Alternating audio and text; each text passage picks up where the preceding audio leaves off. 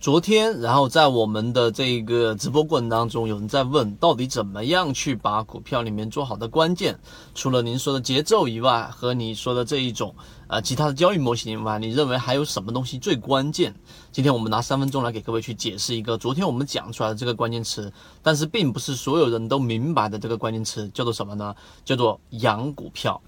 什么叫养股票呢？呃，真正能够把股票持续做盈利下去的有两种派别啊，两种派别能够把把资金能够做大，能够持续做下去的。第一个派别，毫无疑问就是我们所说的像游资啊，最开始就是一个普通的股民，他们选择做的是把整个市场的政策性以及我们 A 股市场的特色的整个政策传导影响的板块，然后从板块里面去抓龙头，即使在一个涨停板也好，两个涨停板之上。都敢于去下单，然后敢于去获利，就像贵州燃气，你第一个涨停板没买到，甚至你第三个涨停板之后你买到，你依旧还是一个我们说的呃短线好手，这是第一种类型。但是我们认为这种类型在社会当中的股民当中呢，整个金字塔当中，可能在最尖端的百分之二都不到，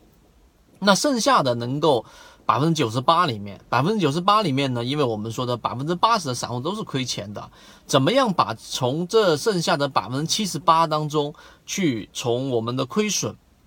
再干嘛呢？去变成持续盈利呢？我们认为一个最大的关键就是养股票。到底什么是养股票呢？首先先确定一个事情，养股票就像我们说的一个鱼池一样，你的股票池就是你自己的能力范围圈。有一些股票不在你圈子里面的，你肯定把握不到，你一定把握不到，或者说你要去非要硬着头皮去赚这些钱的话，最后你可能在这个地方赚了百分之二十，到最后你在短期内会把百分之四十甚至百分之五十还回去。所以第一点，养股票一定是做自己能力范围之内的事情，股票池啊这个圈子。第二个就是所谓的养股票，就是你必须要有一个完整的交易模型。昨天我打了一个比喻，相当于是一张网。一张网的过程当中，有些人只有一条盈利模式，就是我只有五日线上传十日线我去买，那么就是一条网。有些人说我必须要放量，于是就是一个成交量放一个倍量，然后去作为网的第二条线。你的交易模型越少，那实际上你这个网的漏洞就越大，你能捕捉到猎物的可能性就越小。那么相反的，我有很多的盈利模式，结果就形成了这个种形态，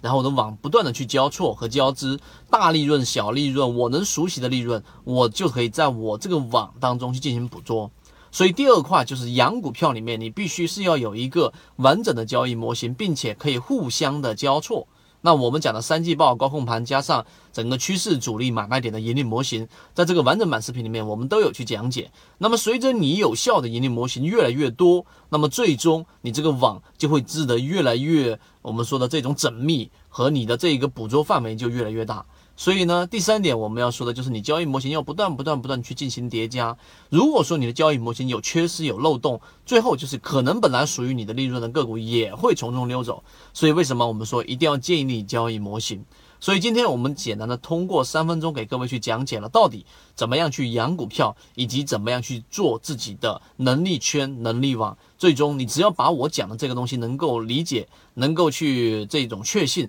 剩下要做的事情就是建立交易模型和织这个网了。我们有。